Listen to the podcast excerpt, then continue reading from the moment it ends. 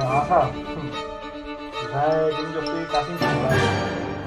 Tengo a alguien que conocí a finales de 2020 y, y algo bien importante para el look de uno.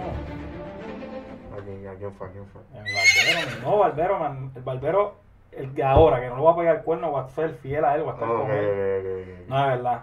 Eso es bueno. Nada más que uno tener su barbero fijo. Claro, no, y es un barbero clásico de, de psicólogo que te escucha, te habla, te cuenta historias. Eso es lo. Que, claro, tú le puedes hablar de su Se, se te pega, se te pega. se me, se me pega y, uno- y- y me escucha, me habla al oído así, y yo le puedo contar mis penas. Sí, sí, está chévere, está chévere, eso es bueno. Que, que la, la pasamos cabrón. ¿Y cómo se llama ese barbero? Se llama José Quintana, está con nosotros aquí en la sonrisa no llegó Gracias. Sí, gracias, muy bien. José Quintana, mejor conocido como Birimbín, Eso es así. ¿verdad? Birimbín, ¿por qué Birimbín? Birimbín, eso viene en cuestión de que yo soy bien hyper, ¿verdad? Ajá. Soy activo. Tengo ¿verdad? La, la energía en 100 y a mí siempre me ha gustado en cuestión de las motoras. Ok. Siempre he estado de verdad en, en, en ese ambiente desde nene. Y entonces pues empecé yo a molestar con los amigos míos en el agua, de ven, ven, haciendo como una motora, ¿verdad? En el agua. Y el pana mío, el burleque, pues rápido, ¿sabes? Eso es el corillo mío acá con quien yo me paso en el agua. Mm, Ya, mira, tú eres birimbín. ok. Eh, Cada uno tiene su nombre, ¿verdad? Su apodo y sus cosas. Y así pues surgió lo mío y ahí se me quedó, se quedó. Y Birimbín es tu, tu Instagram ahora. Sí, o sea, sí, sí. Que te quiera conseguir Es en correcto. Instagram. Y ese es tu, su, tu apodo. ¿Quién fue un pana del agua? Sí. ¿Cómo se llama? Burlekers Flex. Ok. Saludos, saludos a Burleque. Sí, Burleker es un personaje, de verdad. Te saludos ahí para que después te vean en el, programa. Claro que sí. El Burler y el Chama, esos son mis corillos, de verdad, que con siempre yo esta- me, ¿sabes? Me, me he mantenido con ellos yendo para el agua, para todos lados aquí en la isla. Bello. Que corremos norte, sur, toda la isla, 100 por 35, de verdad que sí. Ahí está. Es el estilo de vida. Claro que sí, mira, y, y hablaste de, de que te gustaban las motoras desde pequeño. De, de ahí es que viene la pasión entonces por estos deportes extremos que, que practicas. Sí, mi papá es una persona que siempre ha estado, ¿verdad? En su alrededor de sus amistades, pues eso de las motoras y cosas así.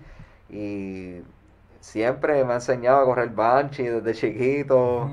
Este, siempre yo corría motoras de calle, scramble. Y es verdad, de poco a poco como que me gusta ese, ese sentir el, de la adrenalina. Me, me gusta mucho y pues poco a poco pues yo iba al agua en cuestión de, de en Pine Grove, en Isla Verde. Mi familia le gusta visitar mucho esa costa y de hecho mi abuelo compró un apartamento ahí, pero para esos tiempos, eso es hace tiempo y ellos viven ahí todavía. Mm. Y ellos no me dejaban meterme al agua en cuestión a correr bodyboarding. Ok. Ellos Que no les gustaba porque Miedo, el miedo. es el miedo de que se me va a ahogar y, ¿verdad? La, la, la sobreprotección como, como cual se puede entender. Mm, Porque claro, ya claro. cuando uno tú estás, tú estás en el agua, tú estás solo. No puedes depender de alguien. Si alguien te está rescatando, te está ayudando, pues está arriesgando también su vida. Pues entonces yo en el agua lo que hacía era correr el skimboard. Mm, el Ese la arena. Es Empieza la arena. correcto. Ese fue mi primer deporte que yo estuve en conocimiento y dándole extremo en cuestión de conocimiento en el agua y yo hacía el skimboard. Mm. Poco a poco yo adquirí mi corillito. Este, fundamos una página que era Skin, Skin PR y De una página de internet. sí, y en Instagram también los puedes buscar. Eso se fundó en, en, en Pine Grove. Mis amistades son Luis Daniel, que ese es el amigo mío. Ok. El mejor amigo mío que te estaba explicando que, mira, qué, qué cosa, que tú tienes el nombre del mejor amigo mío. Ok. El Luis Daniel, Robinson, Rocky y, y yo. Y poco a poco, pues ahí el deporte en Puerto Rico, en la isla, se ha estado conociendo. Yo siento que eso- esos deportes de, de extremos en, en el agua, que tú mencionaste, ¿cuándo fue eso? ¿Hace cuántos años fue que tú empezaste Skin PR? Eso fue en el... Te estoy hablando en el 2000, estamos 2020, hace 10 años, o 2010. 12 años, 2000, 2010, te estamos hablando. Sí, 2008, 2009. por ahí. Ujú. Por, por eso, eh, yo pienso que eh, dentro de todos los deportes, el surfing el, eh, y el skating y el bodyboarding y, y como está diciendo el skimboard, ellos siempre han sido como que pioneros en utilizar las redes sociales, utilizar fotografías, eh, Mm. hacer magazines, Correcto. utilizar web. ¿Por qué tú piensas que piensas que es porque hay muchas plataformas que le dan más y mainstream a, a esos deportes? Pues, mano, es, es- es todo como, como cada cual en sus gustos. Pero de, de hecho, sí, el, el deporte, de- cualquier deporte del agua, a menos que no sea el surfing, no es conocido mundialmente. Sí, sí. Debido a que uno, el surfing ya es un deporte olímpico. Ah, sí. Olímpico. Pero ya. fue hace poco, no hace Es tanto. correcto, es correcto. Sí, sí, verdad. ya con eso, pues ya, ¿sabes? Tú tienes que tener atletas que mundialmente representen, ¿verdad? A tu patria y, y ya la cosa se pone más seria. Mm. Porque siempre el papel del surfing lo tienen como gente Hippie, hippie, ghetto, hippie. los tienen, Sí. los tienen, ¿verdad? Tirados al piso y no es así. Ahora mismo esto es un deporte, mira, surgió lo del COVID y esto es un deporte que es individualizado, ¿sabes? Independizado. No, no afecta esto de la pandemia. Claro. Saludable. ¿verdad? Este, vas para el agua, cool, coge tu ola, sales y te diviertes y también es a tus límites. Cuando tú vas para el surfing, tú tienes que saber tus límites porque si tú ves que está de 100 pies, tú no te vas a meter, ¿sabes? A menos que tú entrenes para eso. Ya. Pero, mano, en cuestión de la fotografía, yo lo que recomiendo es que, de verdad que aquí en Puerto Rico, nosotros somos una isla. Nosotros, ¿sabes? Estamos alrededor de, de agua y es un deporte que de verdad tiene que ayudarse a pautarse más. Mm. Porque, mano, las fotografías aquí en Puerto Rico son otra cosa. En cuestión de, te puedes enseñar el San Juan, el Morro, así normalmente, pero también tú tienes que enseñar el trópico, porque vuelvo y digo, ¿sabes? Estamos rodeados de agua, esto es la playa. Y la gente mayormente visitan aquí a Puerto Rico para ver las playas. Claro. Y, o para estar en la playa. Ujú. Y ambientes calientes, ¿verdad? Y, y yo recomiendo, Tacho, a cualquier fotógrafo que si no se ha dedicado, no ha tenido, ¿verdad? El, el, el tiempo para poder ir al agua y, y dar sus shots. Ahora mismo tú puedes tener una GoPro, puedes tirar dentro del agua y también la fotografía dentro del agua es, otra cosa. Sí, De verdad que es bien inexplicable porque es que uno se tiene que levantar y, y tú tienes también un timing en cuestión de esperar el, el amanecer. Tú tienes que tener ya la hora seteada en cuestión de cuándo es que va a salir el amanecer y ahí tú vas a empezar a jugar con el sol, los colores Ujú. y hacho, es bien cool, es bien nítido. De verdad que sí. ¿Cómo? Ajá. Suma, suma. No, que ¿cómo fue que tú conociste el bodyboarding? El bodyboarding, pues... Específicamente el bodyboarding, que es lo que Y- más te y- dedicas ahora, ¿verdad? Sí, explicar sí. a la gente que no sabe la diferencia entre bodyboarding y, Y surfing, sí, porque... Pues no, sí, rápido. El bodyboarding lo que tú haces es, eh, el equipo es diferente al surfing también. En, el bodyboarding pues es un foam, ¿verdad? Completamente. Ya en el surfing tú utilizas tablas, pues en cuestión de, de epoxy, madera, fiberglass, carbon fiber. Pero acá en el bodyboarding es específicamente en foam. El surfing pues obviamente es parado, ¿verdad? Y en el bodyboarding, pues tú vas acostado o puedes hacerlo drop knee, que eso es montarte de rodillas, Mm. o también lo puedes hacer parado, sin chapaleta, ¿verdad? Es lo que lo recomiendo, pero eso es una manera para uno poder pasarla bien, de verdad que sí. Y el bodyboarding yo lo conocí en el, en el 2011. Mi tío es eh, Roberto Lázaro, Saludos, él Roberto. ahí, sí, sí. Él fue el único en mi familia que me, que me daba la mano y que me enseñaba el deporte del agua. Ok. Vuelvo y digo, mi- mis familiares, mis abuelos, no, no, no querían nada conmigo con eso. Y mi tío, pues, es la persona que me ha enseñado poco a poco. ¿Sabes? Él me gritaba, yo lloraba, yo le tenía miedo, pero él seguía ahí conmigo. Y como vuelvo y digo, el bodyboarding es bien personal y poco a poco a mí me gustaba, pero como que no, porque como me trataba y todas las cosas. En nada, etcétera. Eso Pues, te pasa una película esa historia, ¿viste? Sí, no, yo cogí, llegamos al 2011 y el World Tour, el Encanto World Tour pararon aquí en Puerto Rico, el IBA World Tour, perdóname, que la parada aquí en Puerto Rico se llama el Encanto Pro. Tour. Pues nosotros vamos a ver a esa gente, ¿verdad? Como ripean los pros mundialmente y, y eso fue impresionante. La primera persona que yo estaba llegando, ya cuando yo estaba acercándome a la playa, era Sacha Specker. Y ese atleta se metió en unas condiciones que no estaban aptos para poder correr. Ellos habían cancelado el- la competencia ese mismo día y el próximo día fue la final. Pero ese día, ya que las condiciones estaban tan grandes, ellos dijeron, mira, no vamos a dar la competencia. Pues mi tío y yo nos acercamos a la playa y yo veo que ese tipo se está metiendo y digo, ¿qué hace este loco? ¿Sabes qué está haciendo? Ese tipo se puede morir literalmente.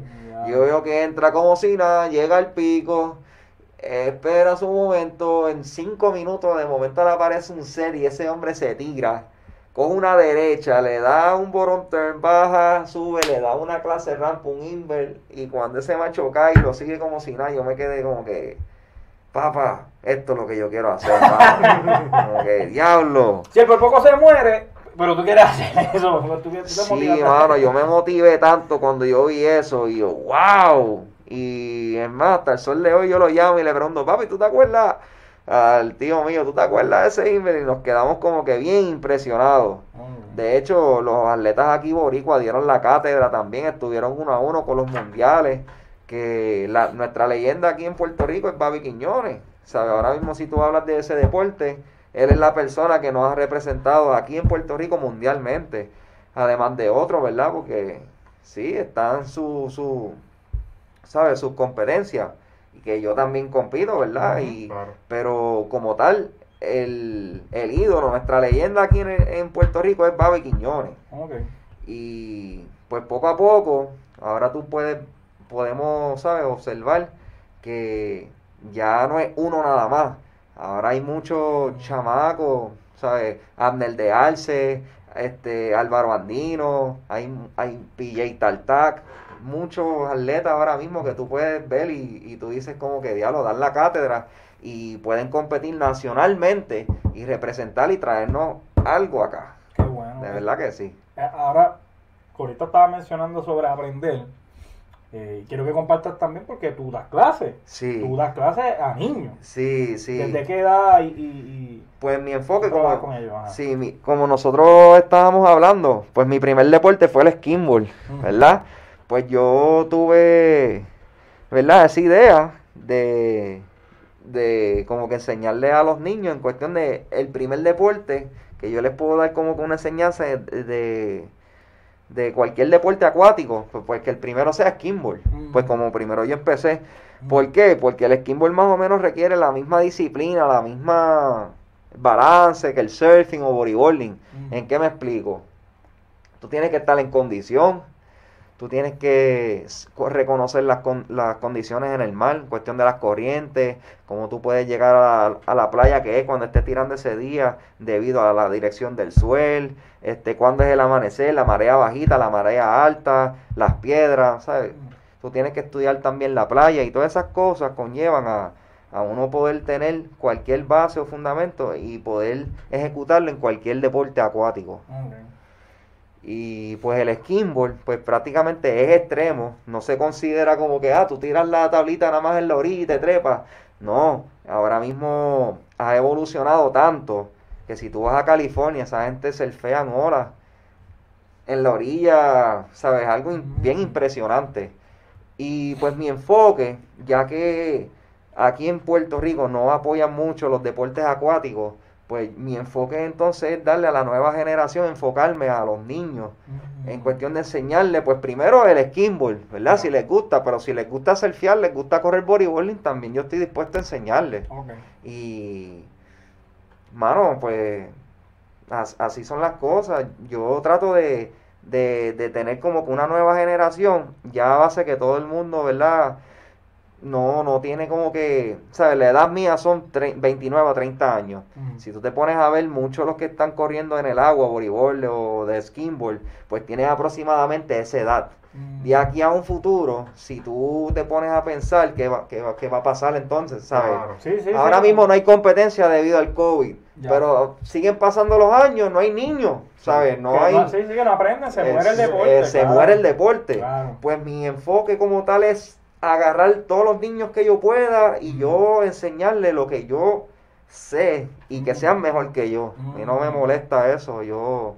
Como al Miyagi, al Miyagi de. No, de- eso de para los mí es un honor que de momento yo le esté enseñando a un nene, pam, pam, crezca, crezca y ¿sabes? Y sea mejor que yo, eso de verdad es un honor, para mí es un privilegio. Y, y, y una pregunta, ¿por qué tú piensas eso mismo? Porque yo también me lo he preguntado varias veces. Son una isla rodeada de agua, ¿por qué no se enfatiza y no le damos prioridad a esos deportes acuáticos que nos deberían representar? Ahí eso está, mano, en el gobierno, pero no nos podemos enfocar más en que diablo, el gobierno nos puede ayudar. Ahí nosotros tenemos que como comunidad unirnos y meter mano. Poco a poco, por ejemplo, esta marca Ripa que yo tengo como, como tal, no es mía como tal, ¿sabes? Eh, es mi sponsor, pero él es local, todos los productos de él es local. Yo como, como tal fui cliente de él al principio. ¿Sabes? Yo me compré un Rashgar, me compré una gorrita, él me regaló una camisita para el primo mío que yo le estaba enseñando. Y yo, que coño, qué cool. Pero me gusta la marca, es local. Vamos a ver si yo aporto y a ver si la, la marca llega en algo. Porque ahora mismo yo soy un atleta activo. Tienes que ver mi foto, me voy a tirar foto con tu camisa. Mm. Ah, pues dale. Y poco a poco, cuando él estaba viendo mi foto, diablo, no, como que coño, me gusta la idea, vamos a ver si colaboro contigo. Y así fue poco a poco como uno se va moviendo. Me enseña, enseña la gorrita ahí para cámara. Sí, sí. Ahí tiene, ahí el muñequito haciendo el baffle, rojita, mira, verde con gris. Tenemos gris. Los productos de aquí son, ¿verdad? Los mejores de lo mejor. Para Las las playas, las mascarillas. también, como la que tengo encima, por ejemplo. Tenemos rash guards. ¿Qué es eso? ¿Qué es eso? Explica lo que es eso. Porque no- Los rash guards son las camisas UV, son a 50%, ¿verdad?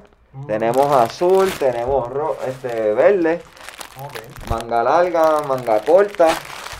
También tengo los leash para las tablas, los productos, que estos son los de. ¿Verdad? El- Ay, ay, no se preocupe. Este es el leash de bodyboarding. Bájalo un poquito. Bájalo un poquito ahí para mira. Ahí está. Ahí está. Este leash, ni mi guagua ni yo lo pude romper. Tú lo puedes estirar así y él vuelve. Este es lo mejor. Esto es una navaja de doble filo para nosotros porque es tan buena, es tan buen material que, ¿sabes? Tú lo vendes y entonces el cliente va a quedarse por como de 5 a 6 años. De eso está, de eso está hecho esto, de tan buena calidad. Y pues, de verdad que, No, y, y yo, y yo verdad que son yo- bien buenos yo los pienso productos. Que, que, que eso también puede facilitar eh, marcas locales que entiendan la necesidad eh, de, de los puertorriqueños Mm. en cuestión de costo. Eh, pues es bien bueno porque tal vez eso puede ser que esté elevado en costo, pero si te dura 5 o 6 años, pues le estás sacando el provecho necesario. Porque Ah, yo sí. pienso, eh, yo voy a decir este, este, porque eh, le estaba preguntando a una persona antes de que viniera, porque a mí me gusta saber el, el pensar de las personas, y esa persona me dijo que él no, él, él le encantaría ser fiel, pero que él no lo hace porque él piensa que es caro, que, que tú piensas que eso es real, que hay una problemática en eso, o piensas que no, que, que- todo hobby requiere un gasto. Todo hobby. Búscate tenis, por ejemplo. Claro, Tenis es bien caro. claro. No me vengan a decir que no. Hockey, Claro, golf, el mismo baloncesto. Las tenis de ahora de baloncesto no son de 100 pesos. No, no. ¿Sabes? Yo puedo decir que todo, ti- todo tiene su límite. Ujú. Todo tiene su límite en cuestión de aprender. En cualquier deporte del agua tiene su costo, pero no es que es caro. Claro. Yo no puedo, yo, ¿verdad? Difieres difiero con con eso. No, y perfecto. De, de tabla de surfing, tú te puedes conseguir una, una longboard de Costco. Unas Waveson de esas. Mira, son 100 pesos, tienes una garantía de un año y en esa tabla tú puedes aprender a surfear. Ok. O sea, yo te puedo enseñar o tú como tal, como he dicho, que el surfing es bien personalizado. Tú puedes aprender a surfear en eso. Y en cuestión del bodyboarding, pues, ¿sabes? Tú gastas 200 pesos y ya tú tienes todo el equipo. ¿Sabes? Que todo tiene su gasto, todo hobby. Pero no es que es extremo, no es que es muy caro. Sí, que no, no, no- no es tan. que- o sea, no es que no es accesible para, para, Claro para que el no, pueblo. no, o sea, sí es que- accesible, sí No, es y yo pienso accesible. que si te pones a ver, en comparación con un deporte normal, como lo quieran llamar, por dar un ejemplo, baloncesto o el mismo boxeo, el boxeo es mucho más caro, si te pones a ver. Sí. unos Sí. guantes, unos pares de guantes te pueden salir bien caros, Sí. los shorts, Las vendas, las botas, Las las, vendas. botas. Eh, eh, y, y, y, y, y, y la reali- y- y- y realidad es que aquí en Puerto Rico el boxeo y en la mayoría del mundo el, el boxeo es un deporte para la clase baja en la cuestión social, ¿entiendes? Ujú. Porque ¿qué nene de chavo va a querer coger eh, puño en la cara, ¿entiendes? Pues yo pienso que esto es una alternativa también eh, deportiva para esos niños que, que tal vez no quieren gastar mucho para comenzar a, a hacer un deporte. Y que es más divertido también. O sea, puedes asociarlo con la cuestión del agua. O sea, a nosotros al puertorriqueño le encanta estar en el agua. No, yo me utilizo como ejemplo. Yo soy una persona que yo tengo buggy de más, tengo skinboard de más, puedo conseguir tablas de más, como también puedo tener mis amistades que puedan ayudar. Y nosotros damos la mano, no es cu- cuestión de que yo voy a estar cobrando para enseñarle, no. Porque vuelvo y digo, el deporte de aquí a un futuro, si sigue como va, no va a llegar a ningún lado.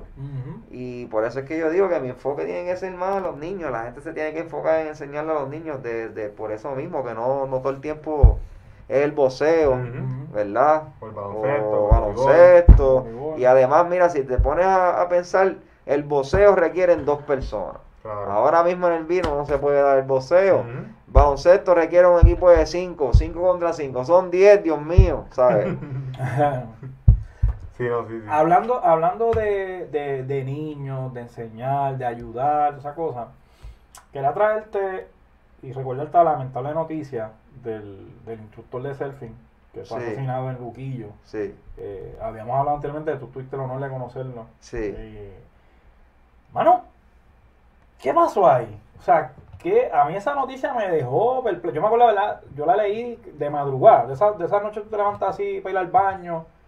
Y yo, o sea, el título yo creo que decía, no sé si era de un, de un periódico, puedo sacar en Facebook eso, poner las noticias, decía algo como que matan a batazo Sí. a instructor de surfer y, o sea, uno se queda como, como loco porque no es por minimizar, o sea, al contrario, es como matan a alguien a tiro, tú dices, pues, matan a tiro, tú sabes, alguien- pero ese es de día, en la playa, con un bate, tú dices, ¿qué carajo es esto?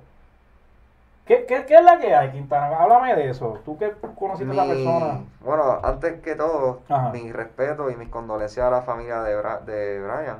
Brian era su nombre. Sí, este, es bien lamentable y es bien impactante la manera de cómo se grabó y se ve todo lo sucedido. Mm. Porque, vuelvo y digo, es mi, mi opinión. Se pudo haber, se pudo haber evitado toda la situación, ¿verdad? Pero estaban discutiendo, se estaban faltando el respeto mutuamente y, y la cosa en vez de una comunicación llegó a un, ¿verdad? un cantazo Ujú. cantazo yo puedo decir, pues fue un cantazo bien mal dado. El tipo se ve que, que con el mismo bate no fue a matarlo, mi opinión. Él fue a darle un batazo y el cantazo, pues le dio en la parte de la nuca, en la parte de atrás. Y, mano, bien triste porque la que estaba grabando era la esposa misma de, de lo que salieron los videos, la esposa de Brian. Y eso es bien, eso, eso- eso- eso es muy fuerte porque también uno puede ver como uno también, que sabe que le puede pasar a uno. Por eso, sí, sí. Y, y yo lo que le aconsejo, ahora mismo uno de los niños que yo le daba clase decía que, que Brian era su maestro de verdad, de surfing. Y, y, mano, y eso me, me dio bien duro porque, Mm. ¿sabes? Ese nene, ¿cómo va a estar pensando así de, de lo sucedido? Y vio el video y, y es bien fuerte, de verdad que sí. Pero uno se tiene que aconsejar y uno tiene que hablarle. Yo le estaba diciendo a- al nene como quien dice, mira, cógelo con calma. ¿Sabes? Esas son cosas que se pueden suceder, no todo se arregla con agresión. ¿Sabes? Cuando tú ves que la cosa no se puede arreglar, tú tratas de irte del sitio, tratas de alejarte. Porque ahora mismo, si tú eres el más guapo, te quieres creer el más, el más, el más grande, Ujú. pueden pasar cosas como esa y, y verdad, uno también tiene que valorar su vida. Porque ahora mismo ese hombre se fue y dejó una esposa con dos niñas por lo sucedido. Y es bien lamentable, es bien triste. Yo no le deseo eso a nadie y pues, de verdad que, que es bien mala esa situación. Sí, yo, yo te lo traigo porque pues el- la fama era una buena fama la que él tenía, entonces mucha gente lo seguía, niños que hablan de él, la Sí, gente. no, él, él, él lo que hacía era alquilar, ¿sabes? Ah. Él, él daba clases de surfing. Ah, ok. Y el, y el que hizo la acción lo que hacía era alquilar tablas. Habla, ok. Pues entonces el, el hombre estaba, le alquiló unas tablas a unos turistas y los turistas se estaban ahogando y Brian los fue a rescatar. Mira. Y cuando Brian los rescató, pues volvió, pues ahí fue el contronazo. Ujú. Y llegó a una conclusión bien mala. No, horrible, horrible, lamentable. pa- pa- yo no diría que más solo para el deporte. Eh, pues te digo, alguien como yo que no sabe un divino de, de eso, me, afectó. Y yo, coño, pudo haber sido él el, el, el instructor de, de surfing, pudo haber sido quien sea, o sea, morir de esa manera y que pasen estas cosas. Y como te digo, o sea, tú siendo ejemplo de, de niño, eh, ayudando, como quien dice, eh, bien, bueno, imagínate, fue a rescatar a gente que ni conocía. O sea, Sí. que, que No, así claro, era una persona de comunidad, yo que soy de Canoana, siempre que vamos para la pared, él siempre estaba, y la Sí. realidad, y todo el mundo Sí. lo conocía, era una persona de comunidad, Sí, que la comunidad perdió ahí a una persona que, que es como vimos, se preocupaba por los demás, Porque si correcto. fuiste a arriesgar tu vida para, a- para poder salvar a tres personas que tú ni conocías, pues, Ujú, ujú. está brutal, pero... Qué horrible, de verdad. Pero hablando de cosas buenas mm, y hablando de otras historias buenas, ¿verdad? Para pasar esto, es que no, no, no puedo dejarlo pasar. Quintana, eres mi barbero, por eso que yo también te traigo para acá. Yo quiero saber, pero, ya así. yo- pero que, que le cuentes a Masa cómo es tu historia de, de, de tú formarte como barbero también. sí, tipo, sí, mano, él hace de todo. Pues mira, yo empecé a mis 14 años, 13 años, mirando. Mi adolescencia fue en Cagua. En, en Cagua, para que sepan, se fundó la historia barberística aquí en Puerto Rico. ¿Sabes? Que se empezó la comunidad, empezar las primeras barberías fue en Cagua, todo fue en Cagua. Ok. Y ahí como que el estilito está a la moda, ¿verdad? Siempre, yo me acuerdo que a los 13 años, siempre yo de chamaquito, ¿verdad? Este, siempre yo quería estar refinado, siempre quería estar al día. Llegaba a la escuela, todo el mundo siempre con recortado y eso era como que, ¿verdad? Un flowcito, una moda. Claro. Pues poco a poco, pues yo lo que hacía era recortarme yo mismo, siempre me, me atraía eso de estar recortando y yo pues empecé a recortar en la marquesina de mi mamá mm, todos los fines de semana, ¿verdad? Todo mi corillo llegaba, lo recortaba y así mismo yo me iba a janguear, o- ¿verdad? Salía, ¿verdad? Con esos chavitos. Y mi mamá cogió y me, me, ¿sabes? Me, me pagó un curso básico. Adquirí un curso básico para tener mi conocimiento, ¿verdad? Porque no, no todo el tiempo es refine, ¿verdad? Se requiere tijera y cosas así. Pues entonces adquirí mi curso básico y poco a poco pues seguimos viendo, ¿verdad? De marquesina a marquesina y a mis 17 años empecé a trabajar en la barbería Herland. Esa es en. Plaza Las Américas. mm. Todavía está la barbería. Eh, eh, eh. Este, los dueños ahí son, son amistades de mi papá de Fairview. Y pues yo lo que empecé ahí es a mirar a todos los barberos cómo, que, cómo recortaban. Yo lo que hacía era limpiar la barbería, las toallas, buscarle comida y siempre estar, ¿verdad? En el ambiente de barbería. Este, al pasar el tiempo, pues como que no, mi familia no, no apoyaba tanto que yo fuera barbero, ¿verdad? Vamos a hablar claro. Sí, sí. Ellos querían que yo me metiera a la Yupi, y la Yupi, la Yupi, la Yupi, y toda la cosa. Pues entonces yo en la mente no, no estaba muy decisivo, ¿sabes? No tenía una decisión de, de tener como que una meta, porque de verdad yo estaba perdido, estaba en un limbo y yo no sabía qué diantre hacer. Y yo pues, me quieren meter a la Yupi, pues dale, yo voy para la Yupi. A la Yupi es que yo de Cagua me fui a meter en la Yupi de Arecibo. Porque mi GS era muy bajito y por lo que yo me quería meter era contabilidad. Y entonces, pues el IGS de- del CUTA de Arecibo, pues yo pude entrar de contabilidad y yo experimenté los primeros tres años y no me gustó para nada. No, válido. ¿Qué diablo es esto? Yo, yo cogí los primeros dos años, cogí todas las clases básicas y de momento yo como que huyendo, ¿verdad? De la clase y yo, pues ya, ahora me toca la clase cuando la cojo. Ya, che, yo no vuelvo, mira, no me gustó para nada. Y pues ahí se me surgió un trabajo en el Ritz Carlton y me quité de estudiar. Ok. en el Ritz-Carlton a mis 19 años. Yo empecé a trabajar de service attendant, fui mesero, fui gerente general del restaurante BLT, fui trainer, de todo. Yo corrí en ese restaurante por 5 años, pero también yo recortaba por el lado a los empleados. Ah. A mi jefe, a los mismos empleados, yo los recortaba. Yo siempre tenía ese arte por el lado. Siempre a mí me gustaba y era salir del trabajo. Nosotros salíamos a las 12, 1 de la mañana y yo a las 2, 3, 4 de la mañana yo estaba recortando a todos los empleados del hotel Diablo.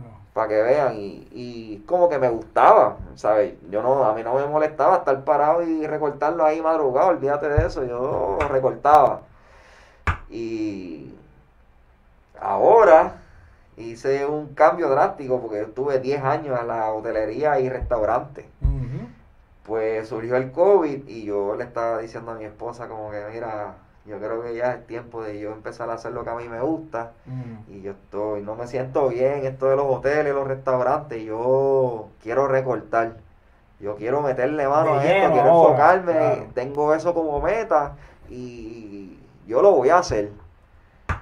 Me, entonces me metí a estudiar para coger mi reválida, para yo poder coger mi, mi licencia, ya que pueda abrir mi barbería, mi propia barbería.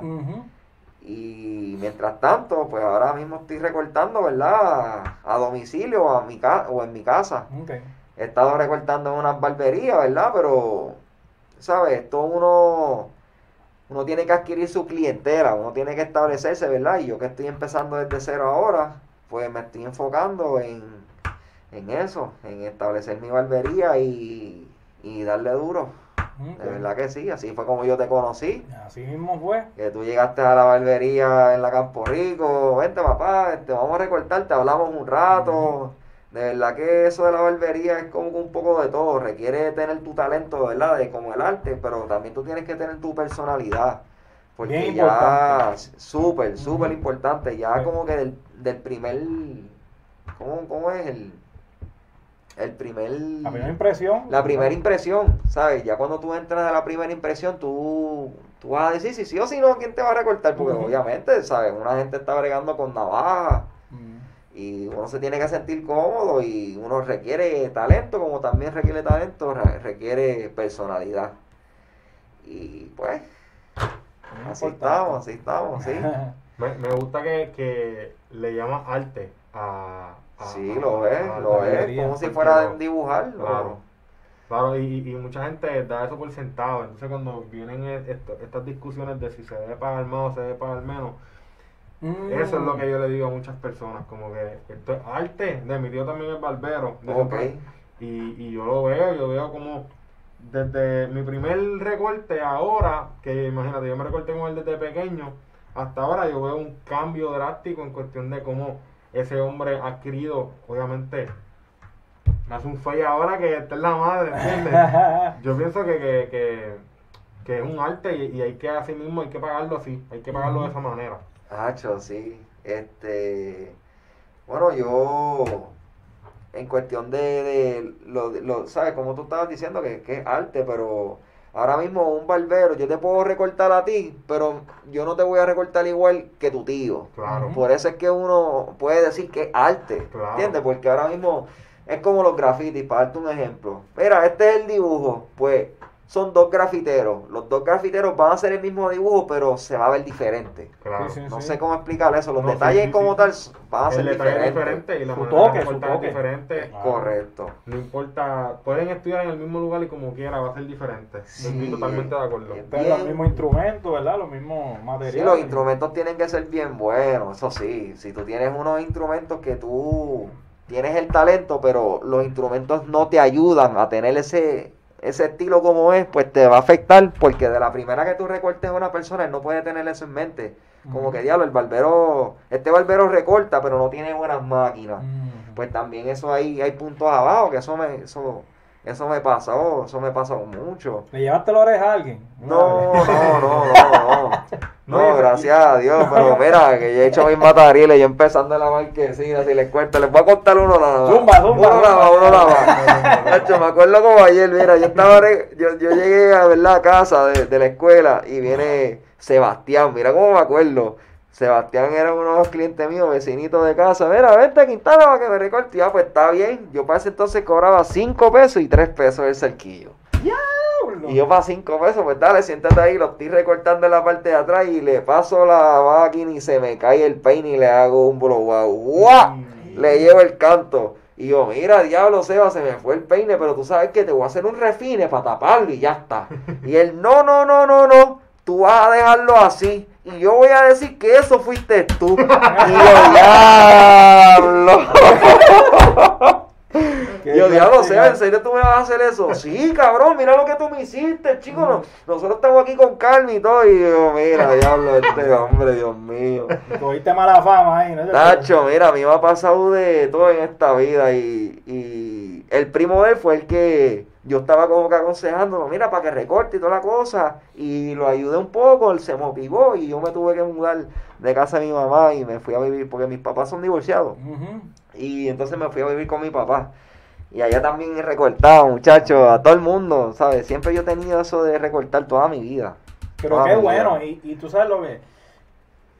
Yo lo he mencionado en este programa, pues de hecho, este programa, para compartir esto contigo, nace también este año, bueno, el año pasado, estamos en 2021 ya, pero en 2020 la pandemia, y era esta cosa de la pasión, yo estaba hablando de la pasión, de uno querer hacer lo que siempre quiso, y entonces, irónicamente, es un año cabrón de malo para medio mundo, gente que se ha muerto, gente que ha perdido sí. muchas cosas, pues, gente quizá como tú y como yo, logramos llegar a esa pasión, o sea, encontrarla otra vez. Este, pues, Y, así, y- fue como que más un empuje, porque tú sabes que, mano, yo llegué, yo estaba trabajando en Mermaid para ese entonces, eh, ¿verdad? Empezando, ¿verdad? La pandemia y todo esto. Pues dio la pandemia, eso fue en marzo. Para abril tuve una reunión en el restaurante y el chef, ¿verdad? Como que dijo un comentario como que, mira, mi gente, como que yo necesito que ustedes trabajen conmigo 24/7, necesito, ¿sabes? Lealtad. Y si a ustedes no les gusta, ¿sabes? Váyanse a hacer lo, lo, lo que a ustedes les gusta, ¿sabes? Estudien, enfóquense en algo de ustedes. Pero ahora mismo yo necesito que ustedes sean leales y sean mis soldados, sí o sí. ujú. Tachi, eso me dio bien duro en la cara. Y yo dije como que, diablo, mano. No me siento bien, no, no como que... Eso como que no me gusta esto de restaurante ya, como que ya estoy cansado de esto. Quiero, quiero un cambio. Yo lo que quería era un cambio en mi vida. Y, y desde ahí de- yo dije como que me voy a arriesgar ya. Ya este es mi tiempo. Y ahora estudio, me enfoco en eso para sacar mi rival y estoy recortando sí o sí y enfocándome para establecerme en mi barbería. Perfecto. Eso fue el push que de verdad me dio. Y mi esposa, mi esposa ahí detrás de mí, mira, dale, dale, porque yo siempre le he estado diciendo, mira, que eso es lo que me gusta, de verdad, me gusta recortar y todo eso. Y, y poco a poco, pues, mi esposa también me ha ayudado mucho, de verdad que sí. Qué bueno, de verdad que, que me, me da mucho orgullo y mucho mucho respeto, mano. O sea, de respeto escuchar gente así que, que tiene esas historias de, de- de renacer, digo yo, mano, a- a- Sí. ante la adversidad. Eh, Sí, nunca es tarde, mano. Y, y mi consejo es a todo el mundo que tenga como pasión, como meta, háganlo. Porque en esta vida uno no puede como que enfocarse en, en qué hacer cuando grande o qué hacer para hacer dinero.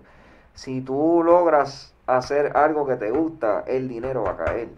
Todo va a caer. ¿Sabes? Tus vibras, todo, porque también tú vas a estar en una negación, tú vas, te sientes mal, te sientes como que, ¿sabes? Y eso atrae como que malas vibras, ¿sabes? Uno tiene que sentirse alegre y las cositas así, y, y eventualmente las, las cosas caen. Ya- y hablando de buenas vibras y de, y de sentirse bien, hablamos de, de lo que es el, el, el cáñamo, el CBD. Yes. Pues hermano, el, el, los de. Surf and Hem, esos son mis sponsors. Zumba, zumba, de mi deporte ahí. mío del agua y aquí prácticamente, mano, tenemos de todo tipo de productos del, del cáñamo. El, el componente es el CBD, Mm. no es el THC. El THC es el tetrahidrocannabinol, que es lo ilegalmente que no se puede consumir Mm. de la planta de la marihuana, solamente tiene que ser este medicinalmente. ¿Verdad? Pues estos productos son del cáñamo.